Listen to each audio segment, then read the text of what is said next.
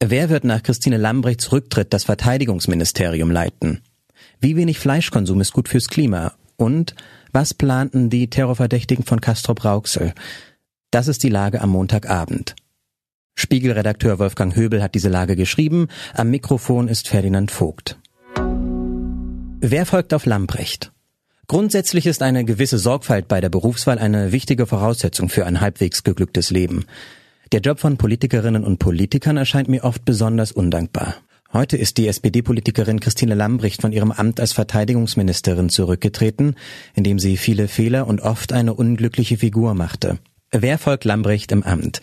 Als eine Favoritin gilt die Wehrbeauftragte Eva Högel, gleichfalls eine SPD-Politikerin.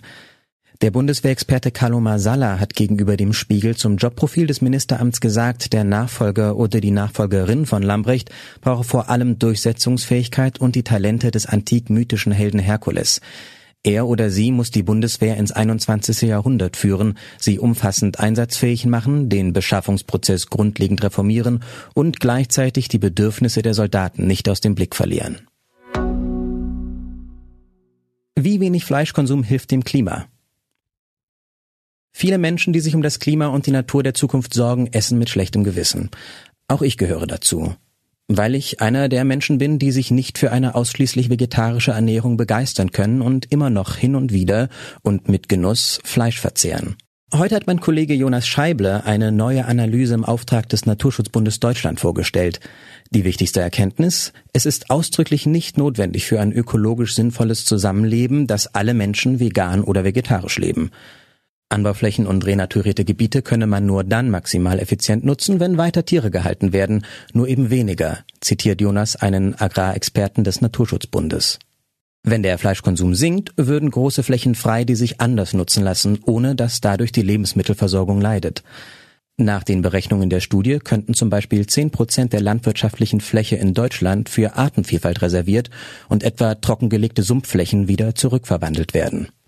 Die Tierbestände würden beträchtlich sinken, die deutsche Landwirtschaft könnte wohl ohne Sojaimporte auskommen.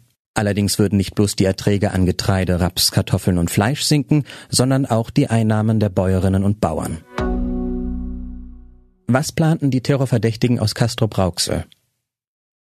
Das Leben des Menschen sei eine fortwährende Ablenkung, hat der Schriftsteller Franz Kafka behauptet. Vermutlich wäre es sonst noch schwerer auszuhalten. Wegen des russischen Angriffskriegs in der Ukraine und anderer schlimmer Sorgen haben viele Menschen die Bedrohung durch islamistische Terrororganisationen wie den IS verdrängt.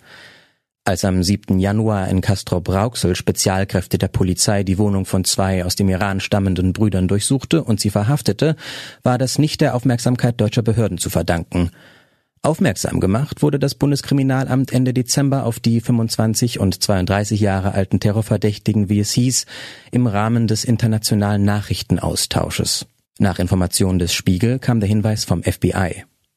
Heute wurde bekannt, dass die beiden Brüder nach einer weiteren wohl bereits dritten Wohnungsdurchsuchung nun im Verdacht stehen, im Auftrag des IS mit Giftstoffen einen Anschlag auf eine größere Menschenmenge an Silvester geplant zu haben.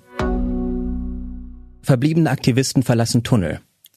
Tagelang hatten sie unter der Erde ausgeharrt. Fünf Tage nach Beginn der Räumung von Lützerath haben zwei Klimaaktivisten einen Tunnel unter dem Kohledorf verlassen.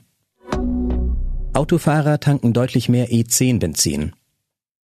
Um Geld zu sparen, haben Autofahrer zuletzt verstärkt günstigeren Kraftstoff des Typs E10 getankt. Doch die Öko-Benzinmischung steht in der Kritik.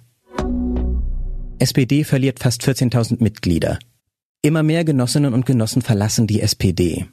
2022 sank die Mitgliederzahl deutlich. Es gibt nur noch 380.000 Sozialdemokraten. 1990 waren es noch 940.000 Mitglieder. Soweit die Lage am Abend. Alle aktuellen Entwicklungen finden Sie auf spiegel.de. Wir melden uns hier wieder morgen früh mit der Lage am Morgen.